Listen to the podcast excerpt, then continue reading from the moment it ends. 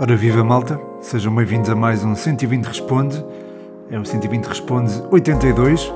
Desta vez não será dividido em dois episódios, será apenas num.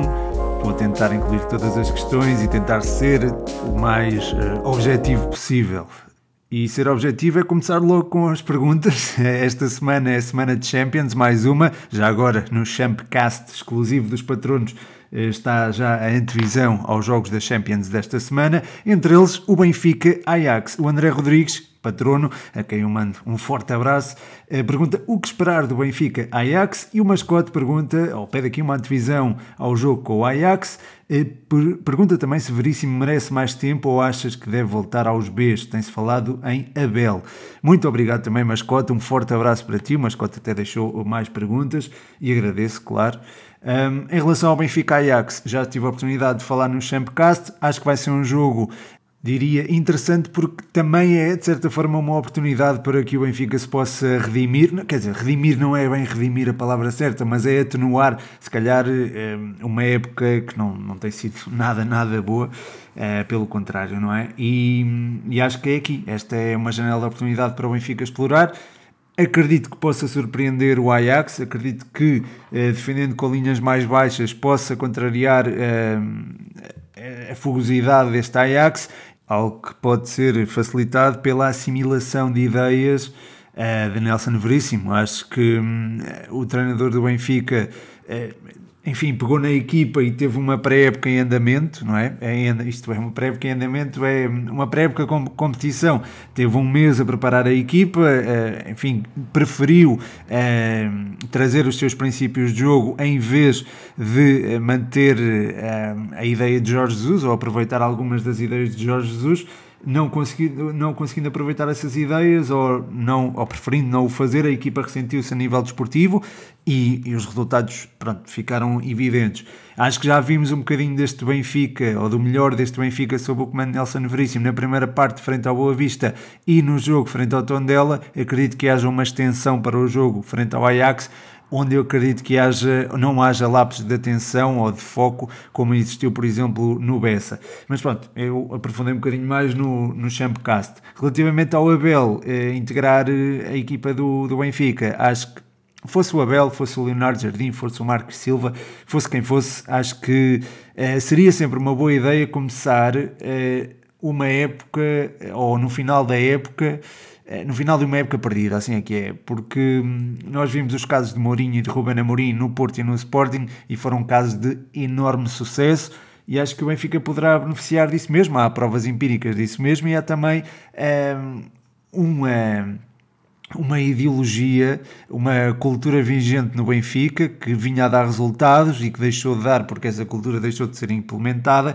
e que se baseava também no aproveitamento da formação uh, e na, na, qualidade que existe, uh, e na, enfim, no elevador da, entre a equipa B e a equipa principal. Acho que integrar já um treinador para ter um conhecimento profundo sobre os escalões de formação, sobre uh, a equipa B e sobre o plantel principal, ao mesmo tempo que começa a planear a próxima próxima época, acho que pode beneficiar o Benfica de forma significativa. O Ruben Amorim, por exemplo, assumiu o Sporting em março de 2020, se não me engano, em fevereiro ou março de 2020.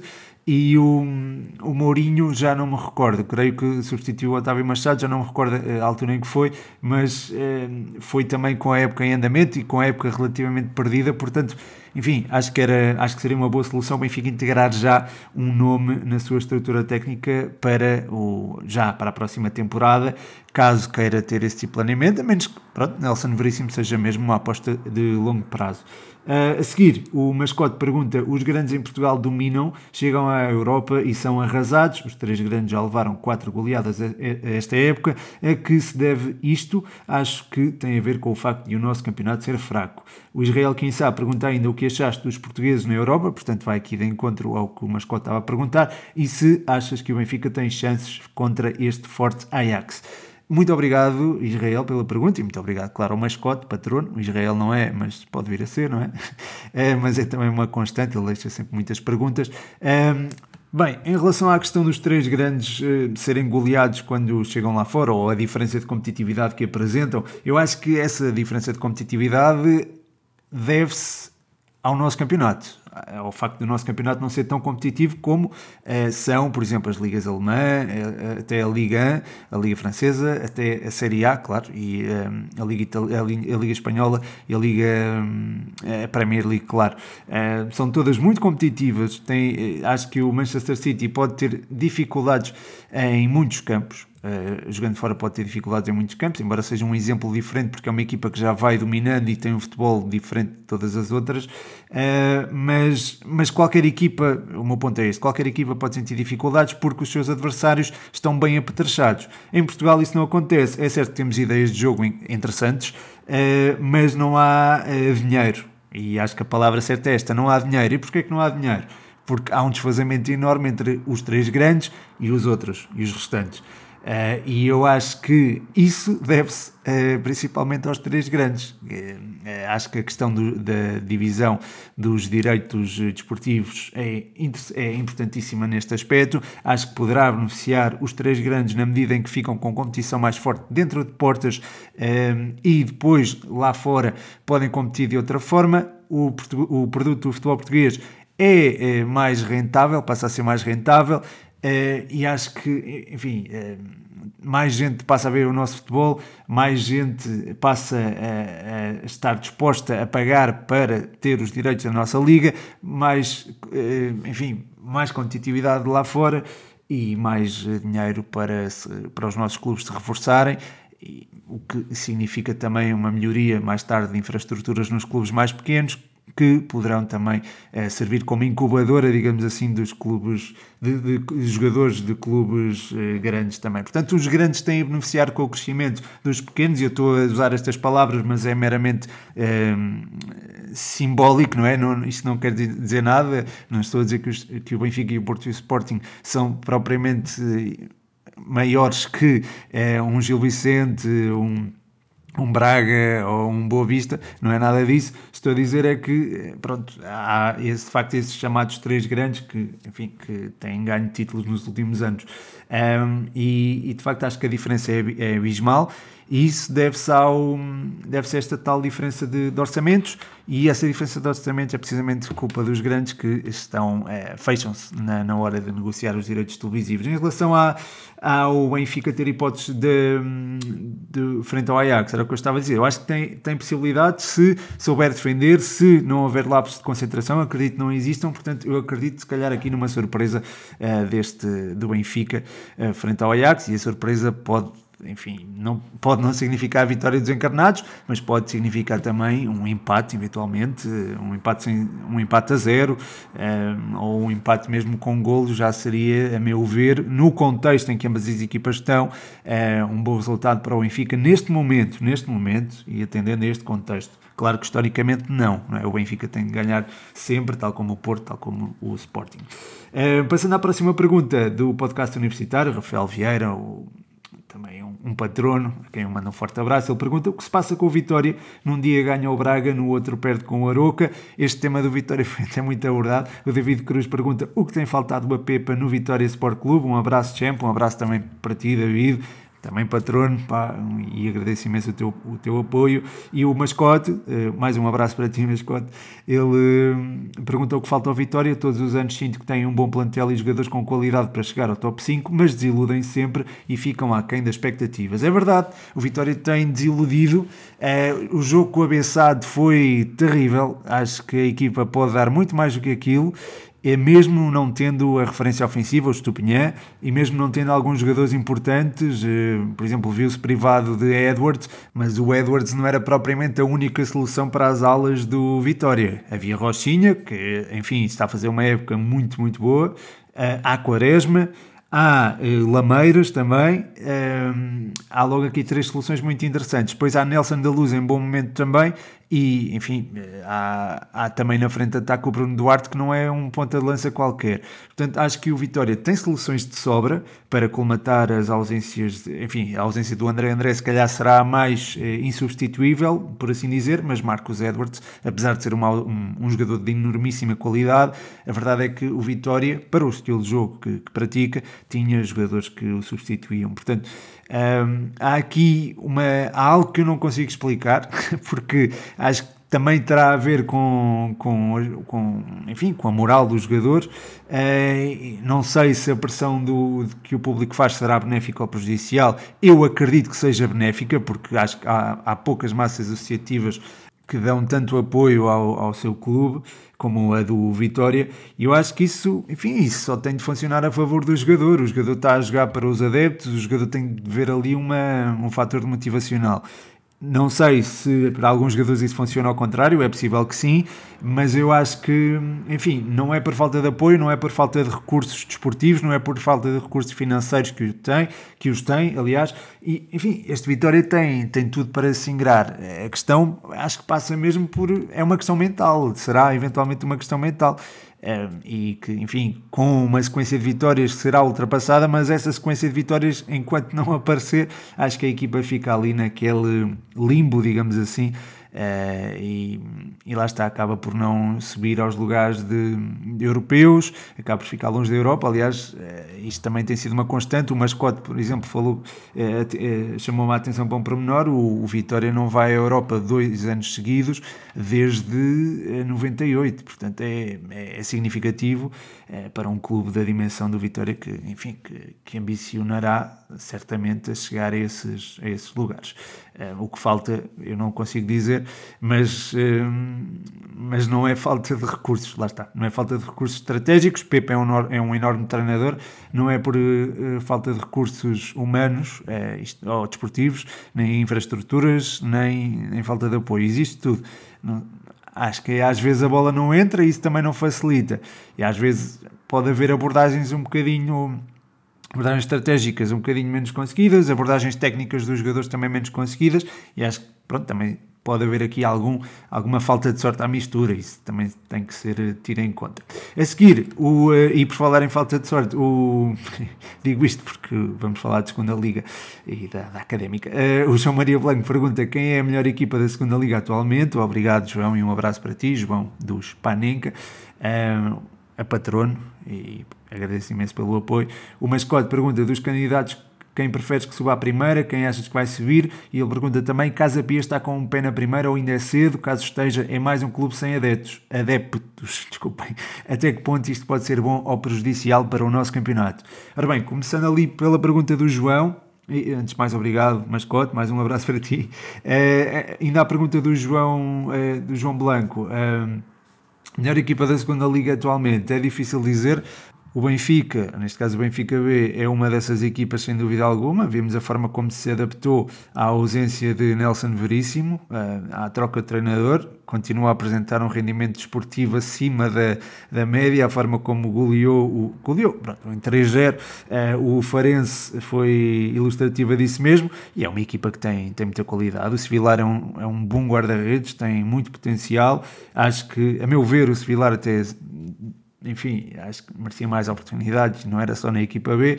Uh, depois o, o, o Tomás Araújo uh, também vai merecendo cada vez mais oportunidades, o Morato também. No meio-campo há muita qualidade, há o Nedur, há o Brito, há o Martim Neto, uh, e depois tens o, enfim, tens o Embalô, tens o, o Tiago Oveia, tens o. Um, ehm, o, o Henrique Araújo, que é um ponta de lança, enfim, quem eu gosto bastante, e, e, não estou a falar de outros jogadores, eh, enfim, como por exemplo o Diego Moreira, que está no, no Júnior, está na, no Sub-19, eh, do Capitão, do Pedro Álvaro, do, do João Neto, enfim, há, são muitos, o Jair Tavares, enfim, há muitos jogadores eh, e muita qualidade no Benfica B para, para descartar esta equipa como uma das melhores da, da segunda Liga. Também posso dizer o mesmo do Chaves, que tem um conjunto muito bom e muito bem orientado pelo Vitor Campelos. O Feirense a mesma coisa, defensivamente é uma equipa muito difícil de travar um, ehm, e é, é uma equipa também muito bem organizada. Um, ehm, o Rio Ave acho que continua a dizer que é concorrência desleal estar na segunda liga porque tem um plantel absurdo, é muito bom para a realidade da, da segunda liga e portanto acho que é por aqui, é, está entre estas, eh, entre estas equipas diria.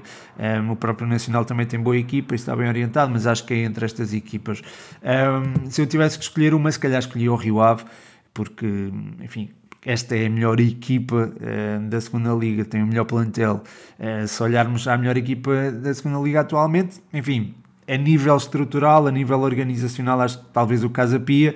Uh, enfim, acho que ainda é cedo para dizer que estão na primeira, ou que irão estar na primeira, mas têm demonstrado muita qualidade.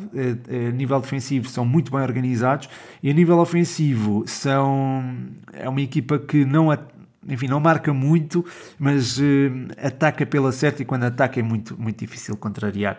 Uh, tem aqui um investimento importante de um empresário que sabe o que é o futebol, um, que é o Sr. Platek, e enfim, é certo que estamos a falar, como o mascote a dizer, de um clube sem adeptos, mas a verdade é que tem uma política desportiva e eu acho que isso muda tudo.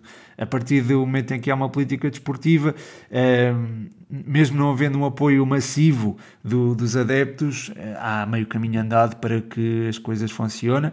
Eh, é certo que depois os adeptos podem ser, ou o apoio dos adeptos pode ser uma consequência disso mesmo, e enfim, nós, eh, nós temos casos disso, desses no, no futebol português.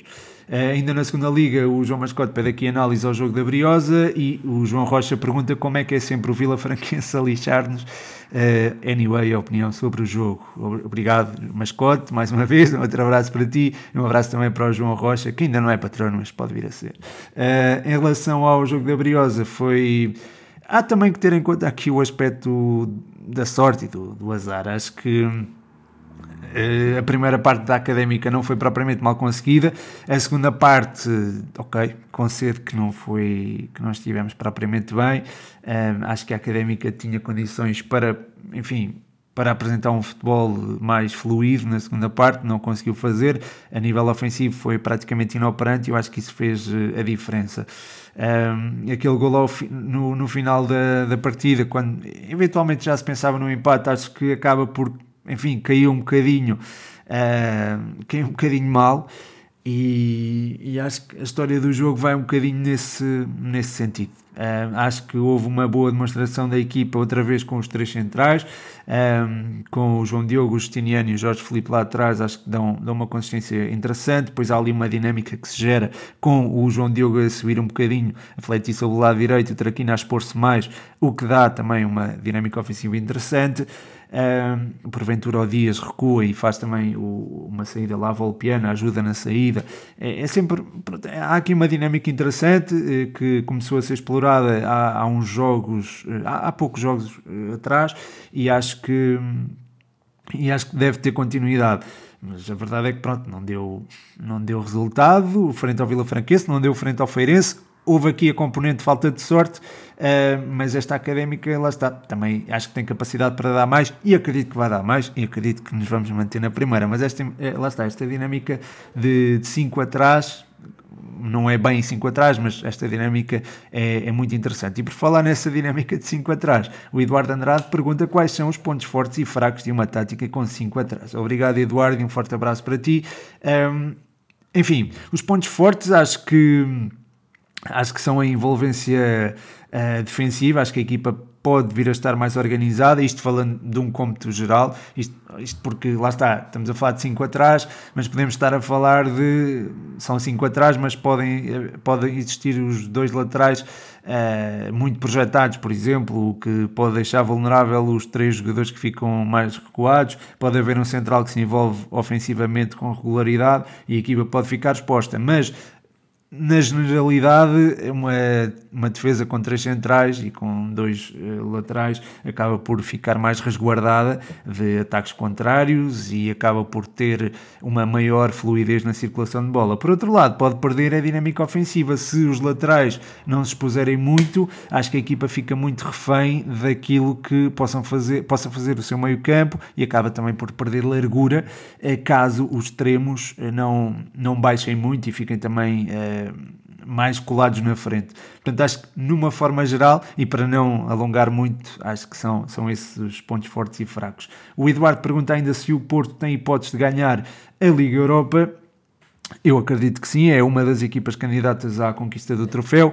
Temos que ter em conta que há Barcelona, que apesar do empate em casa frente ao Nápoles, temos de ter em conta que há Nápoles também, não é? Temos de ter em conta que há Lásio há também o Betis, há, uh, enfim, agora pode-me estar a escapar algum jogador, algum jogador, alguma equipa, mas uh, assim de repente lembro-me destas equipas como equipas que, que acabaram por fazer acabam por se perfilar, aliás, como uh, candidatas à conquista do, da, da Liga Europa. Acredito que isso, que isso possa acontecer. O Porto está entre elas e acho que sim, acho que o Porto pode lutar para, para vencer um, esta, esta competição europeia. Um, a seguir, o menos 19, passando aqui do Porto para o Sporting, pergunta se Pote jogaria melhor no meio-campo e não nas alas. Obrigado, Mendes, pela pergunta. Um abraço para ti. Eu acho que ele enfim, no Famalicão já jogava no meio campo, já era um jogador que jogava mais recuado, era uma posição completamente diferente daquela que ocupa no Sporting, uh, mas acho que a dinâmica do Sporting também faz com que ele baixe muito. Uh, ele por vezes vem buscar jogo quase ao, não digo ao primeiro terço do terreno, mas a meio do meio campo do Sporting. E é, isso acaba, lá está, isso acaba por fazer com que ele, por vezes, ocupe o corredor central. Portanto, ele, enfim, acaba às vezes por fazer o papel de terceiro médio, o elo de ligação para o ataque, é, com o Paulinho e, e um dos extremos a, a ficarem lá na frente. Um, pode ser extremos, lá está, estou-lhe a chamar extremos, mas diria que são médios, são, são extremos interiores, porque são jogadores que vêm da ala para o meio e depois, lá está, que permitem a projeção do lateral, falo do Sarabia e do, do Pote. Mas o Pote, de facto, entre os dois, entre o Pote e o Sarabia, é aquele que baixa mais, portanto ele já acaba por ocupar um bocadinho essa, essa função. É, se acho que ele joga melhor vindo do meio, é, comparativamente a, a vindo da, das zonas exteriores, acho que sim. E, e, sim, acho que essa seria uma, uma posição. Se o, o Ruben Amorim começasse o jogo a jogar em 3-5-2, acho que a equipa poderia ganhar na, na fluidez de jogo, na construção ofensiva. A nível defensivo, talvez eh, fosse um, e, até na pressão ofensiva poderia-se ressentir um bocadinho, mas acho que aquilo que ganhava acaba por um, compensar, digamos assim. A seguir, o Vasco de Jesus pergunta se Ricardo Horta é a peça-chave e ideal para dar continuidade ao projeto Sporting. Também pergunta se Lucas Fernandes viria dar eh, mais competitividade ao meio-campo e se a frente de ataque devia ser reforçada com Dani Mota ou Fran Navarro. Boas perguntas do Vasco, ele já tinha colocado estas perguntas a semana passada e achei muito interessante, um, muito interessantes, não as pude uh, colocar, mas uh, pronto, tenho todo o gosto em responder agora. Relativamente ao Ricardo Horta, foi eleito pela segunda vez consecutiva, ainda não tinha acontecido este ano, uh, o jogador da jornada para os patronos do, do 120 o que é significativo da época que ele está a fazer. Se ele seria uma peça importante no Sporting, sem dúvida alguma. Eu acho que ele encaixava ali que nem uma luva. Eh, caso saia Sarabia, e é possível que ele saia, Uh, acho que o Ricardo Horta seria um substituto, seria o substituto ideal. Não, não faz esquecer Sarabia, porque é um jogador diferente, mas acho que pode dar inclusive outras coisas que Sarabia não dá, nomeadamente uh, na, na, na, capacidade de definição, uh, por exemplo. Relativamente à e a intensidade também que empresta ao jogo. mas tecnicamente não é tão bom. em relação a Lucas Fernandes. Acho que sim, poderia ser um elemento interessante para o Sporting, embora eu, enfim, vendo o Carlinhos jogar no, neste Portimonense, é, acho que é um jogador que se calhar justifica mais uma presença no meio campo do Sporting do que propriamente o Lucas Fernandes, porque não, não pode existir um jogador naquele meio campo que se limite a criar, e acho que o Lucas Fernandes é, é um jogador limitado a essas tarefas, ainda que tenha uma enorme qualidade, atenção, o Lucas Fernandes é, é dos, melhor, é dos jogadores com maior qualidade técnica na Liga, na minha opinião. É, depois eh, sobre, enfim, este dilema da Animoto Fran Navarro, acho que é muito interessante, é, gosto muito dos dois, mas acho o Fran Navarro um avançado mais completo e se calhar mais à medida da ideia de jogo do, do Sporting. A seguir, o Maxime Reiné pergunta quem poderá substituir Fernando Santos na seleção portuguesa. Uma pergunta muito interessante. E lá está, voltamos aqui a falar daquela questão de quem é que já tem provas dadas como selecionador nacional para assumir aquele papel, porque o papel de selecionador nacional é muito específico, não é? Portanto, acho que é, é um bocadinho complicado escolher um substituto para o Fernando Santos. Rui Jorge, como sendo um homem da casa, poderia assumir esse papel e tendo também é, conhecimento da casa e conhecimento também de alguns jogadores é, de, que atuaram nas camadas jovens das, das seleções nacionais, poderia ser uma solução interessante, mas de resto, lá está. Eu gosto do Leonardo Jardim, gosto do Marco Silva, gosto do uh, do Paulo Fonseca, gosto do Luís Castro, gosto uh, de Jorge Jesus, gosto do Mourinho, gosto de muitos treinadores portugueses, mas não sei até que ponto é que tem perfil de selecionador, porque ser selecionador implica gerir ego, gerir um balneário, ter, muito mais, ter isso muito mais presente e também ter presente a, a, ideia de que não, não se pode trabalhar uma ideia de jogo de forma, uh, enfim, uh, intensa, não é? Como acontece com os treinadores de clubes. Portanto, há que ter o foco mais na. É mais um gestor de recursos humanos, não é? Do que propriamente uma um treinador, eh, um treinador com foco na, no aspecto organizacional, organizacional, isto é, naquilo que se passa dentro do jogo, eh, e pronto, acho que o seu papel deve também ser eh, libertar os jogadores para, para aquilo que eles podem fazer e criar uma ideia de jogo mínima para que possa haver um princípio orientador. Eu sei que parece que isso não existe, mas acho que, enfim, acho que Fernando Santos, enfim, houve coisas que ele já fez que, que se calhar muitos dos melhores treinadores do mundo não conseguiriam fazer melhor ou igual. Portanto, acho que há mérito ainda de Fernando Santos eh, naquilo que foi feito até ao eh, Mundial, até ao Euro, até ao Euro 2020. Eh, depois disso, se calhar não sei se há alguma saturação, enfim, entendo a contestação que tem havido para com o engenheiro, digamos assim. A seguir, o Felipe Moreira pergunta qual o melhor quarteto defensivo para. Eh, antes de mais, um abraço para o Maximo, atenção. Uh, o Felipe Moreira pergunta qual o melhor quarteto defensivo para o United neste momento, baseado nos jogadores que tem. Obrigado, Felipe, e um forte abraço para ti. Olha, eu acho que o Harry Maguire está-se a afirmar como um central importante e acho que seria alguém que, que enfim, parece-me indiscutível neste momento perante os recursos que existem e a pergunta vai nesse sentido e acho que é uma pergunta inteligente. Um, depois, ao lado dele, Uh, aí já tenho algumas dúvidas. Eu acho que o Lindelof é um, é um jogador que tem evoluído significativamente desde que chegou à Inglaterra, mas, um, enfim, havendo Varane uh, em plenas condições, acho que seria ele o substituto ideal. Portanto, acho que seria ali Maguire e Varane. Depois na esquerda, Luke Shaw uh, é um jogador uh, que tem alguma regularidade, que se tem evidenciado, acho eu, no, in no início da época evidenciou-se e com e com, enfim, com de forma enfática, diria. É um, é um jogador que não é, nem muita gente gosta dele.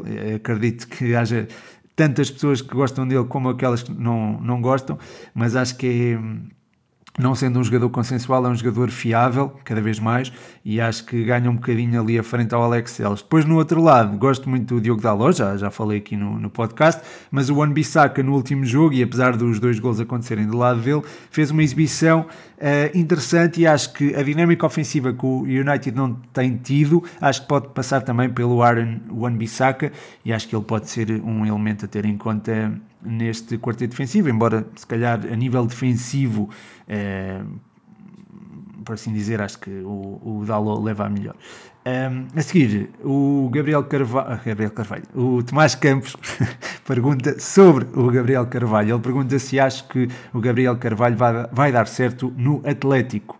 Obrigado, Tomás, e um forte abraço para ti. E um abraço também para o, para o Felipe, não sei se dei. Um, ehm, Sim, eu vou ser o mais honesto possível. Eu não conheço muito bem o Gabriel Carvalho. Eu acompanhei as notícias e fiquei, fiquei agradado pelo facto do Gabriel Carvalho ter espaço para evoluir. Um jogador português ter a possibilidade de evoluir num, num grande clube como é o Atlético. Agora, nós vimos como é que como é que a evolução do Félix estagnou depois de ir para o Atlético. Eu tinha alguma esperança que eh, as coisas melhorassem de alguma forma, mas parece que a evolução dele está a estagnar e neste momento devia estar numa, numa subida íngreme. Portanto, eh, este é, eh, o crescimento devia ser exponencial, devia estar a atingir outros níveis que não está, em virtude também da ideologia do Atlético Madrid, que não deixa de ser interessante, atenção, é, agora para treinador, para jogadores mais criativos, que não sei se é o caso do Gabriel Carvalho, mas ele é, é um extremo,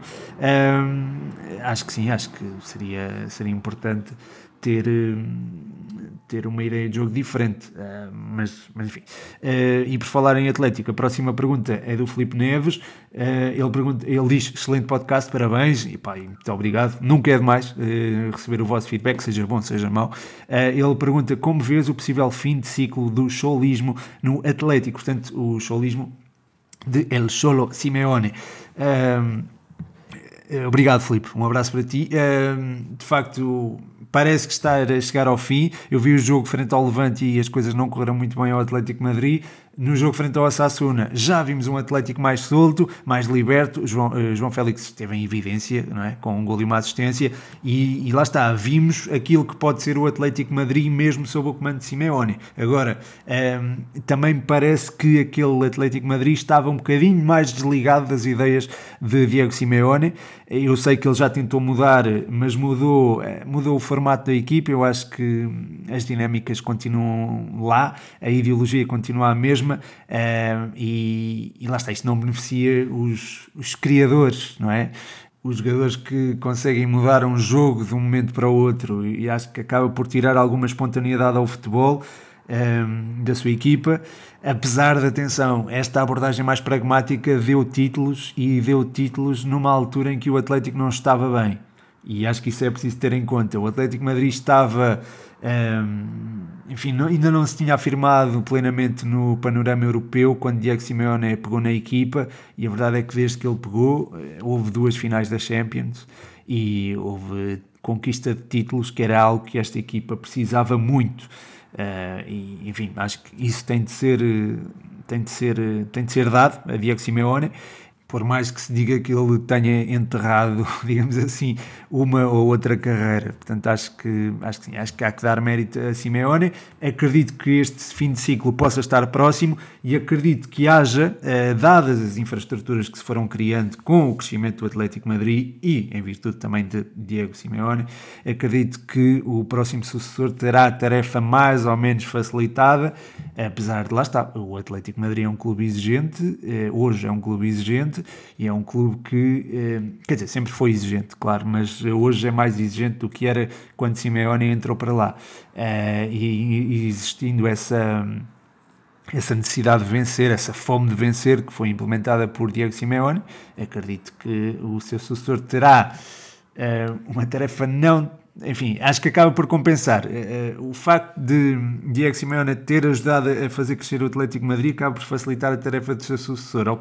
Mas, por, por outro lado, o legado é tão grande que pode esmagar também a, tarefa do próximo treinador do Atlético Madrid.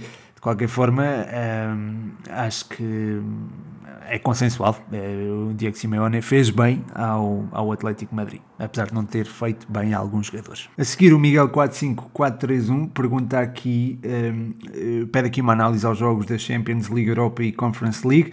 Olha, eu confesso que da Conference League não, não foi possível acompanhar, são muitos jogos, é cada vez mais complicado, mas eh, relativamente à Liga Europa, Houve o tal festival de golos no Zenit Real Betis e acho que a segunda mão também será interessante. Houve também eh, o festival de golos, já tinha falado isto, do Borussia Dortmund Rangers, que também se pode verificar na segunda parte, sobretudo tendo em, na segunda parte, na segunda mão, tendo em conta que o Borussia é uma equipa hum, ofensivamente muito competente e pode dar a volta ao texto. Não sei se estará assim tão interessado se irá priorizar a Liga Europa, mas tem à sua disposição um, talento que pode inverter este, este mau resultado em Glasgow. Uh, depois o Barcelona-Nápoles foi muito interessante ver ali, enfim, houve, houve alturas em que me lembrei muito de Diego Maradona e foi, foi um jogo simbólico e também foi um jogo bem conseguido por parte do Barça. Uh, o Sheriff Braga foi uh, atípico, não é? E foi pena o Braga ter perdido por 2-0. Vamos ver se consegue inverter a situação. Acho que vai ser muito complicado. Um, o Porto Lásio 2-1, a vitória é, acho que é é, é significativo e podia ter tido outros números. Acho que o Porto tem esta Lazio ao seu alcance, apesar da ideia de jogo de Sarri me encantar, de certa forma. Uh, depois o Sevilha Dinamo Zagreb foi, lá está, o Dinamo Zagreb deu prova deu prova da sua qualidade e o golo marcado em Sevilha pode fazer com que a segunda mão uh, acabe por, uh, por alimentar as suas esperanças de seguir em frente, mas não acredito que tendo Lopetegui, tendo em conta que Lopetegui prioriza muito a, a, posse de bola e também a solidez defensiva, não acredito que o Dinamo Zagreb consiga marcar dois golos e não sofrer nenhum. o Atalanta Olympiacos foi, lá está, Olympiacos muito bem, mais uma vez eh, os orientados Pedro Martins a demonstrarem muita qualidade e acho que até se poderiam até poderiam trazer eh, um resultado diferente de Bergamo acabaram por perder 2-1 mas os, a eliminatória está em aberto. E depois o Leipzig Real Sociedade também foi tal festival de gols que já tinha já, já tinha, não era só eu, mas acho que muita gente já tinha perspectiva uh, e foi de facto um jogo também entusiasmante e, e, acho que os jogos da Liga Europa foram muito interessantes. Os jogos da Champions também, uh, o Manchester City Sporting, acho que pronto, foi um bocadinho. Uh, de um só lado, não é? Uh, acho que o Manchester City dominou toda a prova. O PSG Real Madrid, eu acho que o Real Madrid uh, pode dar-se por contente por ter perdido por apenas um zero, mas uh, o Paris Saint-Germain acabou por superiorizar e bem.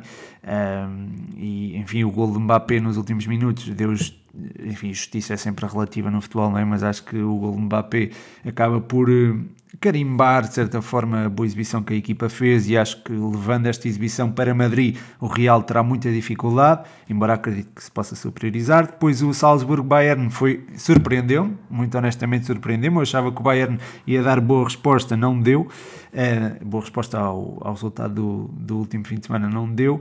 Uh, e, e, pronto, eh, acabou por empatar. Acho que podia trazer a vitória eh, depois da, da, segunda parte, mas acho que também, da mesma forma que podia ter vencido, acho que também podia é, perder por 2-0, porque houve lances em que o Salzburgo desperdiçou. E acho que, eventualmente, se fosse num jogo da Liga Austríaca com menos pressão em cima, havia bolas que entravam e que acabaram por não entrar. Relativamente ao Inter-Liverpool. A primeira parte equilibrada, a segunda parte o Liverpool demonstrou toda a sua qualidade, toda, e toda a sua superioridade. Portanto, a, a vitória por 2-0 acho que é, é, natural, quase, e acho que o Liverpool irá certamente eh, ir, seguir em frente. Acho que este resultado permite-lhe ambicionar isso mesmo. A seguir, o Leandro deixa aqui uma pergunta interessante. Se pudesse escolher dois jogadores de épocas diferentes para jogar juntos, qual seria a tua escolha? A questão é que é muito difícil escolher só um. Uh, obrigado, Leandro, pela pergunta e um forte abraço para ti. Um desses jogadores, pá, eu gostava muito de, uh, de ver, gostava muito do Mário Jardel na altura. E, e, pronto, se calhar escolhi o Mário Jardel e escolhi alguém que, que o pudesse servir de uma forma perfeita. Eu acho que o Jardel, se calhar no futebol moderno, se calhar não, não encaixava tão bem mas escolhi alguém que o pudesse servir com uma bandeja de prata, digamos assim. Nesse sentido, gostava de ver um Bruno Fernandes Jardel. Eu acho que seria uma dupla fantástica. Uh, e acho que seria uma dupla daquelas que noutros tempos, se calhar iria. E se lá está, se o futebol tivesse o contexto dos anos 90, acho que era, era uma maravilha. Uh, na nossa seleção, ui, na nossa seleção, na seleção nacional, ter aqueles dois era, era uma maravilha e acho que até ganhávamos a França naquele, no Euro 2000, ganhávamos o Euro 2000 e ganhávamos aquilo tudo. Eu acho que com Bruno Fernandes e Jardel juntos uh, isso poderia acontecer. Mas uh, olhando para um panorama, enfim, internacional, uh, enfim, lembro-me, por exemplo, do Ronaldo Fenómeno, gostava muito de o ver jogar, embora ele não fosse um jogador que precisasse de um, de um parceiro na frente, acho que seria muito interessante ter Messi ao lado dele. Acho que era muito giro. Eles não. Eu acho que eles jogaram em clubes diferentes, acho que ainda coincidiram, isto é, a carreira de Messi profissional coincidiu com a do Ronaldo Fenómeno, mas nunca jogaram juntos e eu adorava tê-los visto eh, jogar juntos no auge. Acho que era uma coisa interessantíssima de se ver. Muito obrigado, Leandro, e um abraço para ti, um abraço também para o Miguel, não sei se, se mandei. Por fim, o Eduardo deixa aqui a tal pergunta fora da caixa, ele, eh, as duas até. Uh, ele deixa aqui duas perguntas: tocas algum instrumento e quando chegarmos ao 120, 120, não é? o 120 responde 120, tens de fazer algo especial. Alguma ideia? Não, por acaso não tenho, uh, e de facto seria interessante pensar-se em alguma coisa, sugestões, estou, estou, estou aberto a sugestões, portanto mandem vir, uh, sobre se toca algum instrumento ou não. Olha, tocava flauta muito mal, muito mal mesmo, uh, e, e toco guitarra, sim. há pouco tempo, comprei há pouco tempo, quer dizer, não foi bem há pouco tempo, foi há meio ano, para aí. Comprei uma guitarra nova até e uma acústica e pronto, tenho, não tenho tido tempo para tocar, mas gosto de tocar, não é que toque muito bem também, mas gosto, gosto de o fazer. E, portanto é o único instrumento que eu, que eu, que eu toco. Por falar nisso, chega ao fim esta música, este episódio do 120 Responde, número 82. Espero que tenham gostado, malta. Já sabem, venha, venha daí esse feedback. Podem ouvir mais podcasts em patreon.com.br futebol120 com o Champcast, que já tem duas edições. Um, e pronto, podem fazer muitas outras coisas no Patreon. Há conteúdos exclusivos e também há, é dada voz aos patronos, nomeadamente para eleger, por exemplo, o jogador da semana, da jornada da, da Primeira Liga, por exemplo, e, e não só. Um, há prognósticos também, enfim, há, há, muita coisa no Patreon, vale a pena. patreon.com.br futebol 120, onde, é onde podem apoiar o projeto. E pronto, é, é, isso. Da minha parte é tudo. Agradeço imenso o vosso apoio, agradeço imenso a toda a gente que ouviu até ao fim, toda a gente que deixou perguntas. Já agora, se puderem, avaliem o, o podcast com umas estrelinhas no iTunes, acho que isso também valoriza o podcast. Uh, e, e pronto, é isso. Mais uma vez, muito, muito obrigado. Um forte abraço. O meu nome é Pedro Machado e este foi mais um 120 Responde.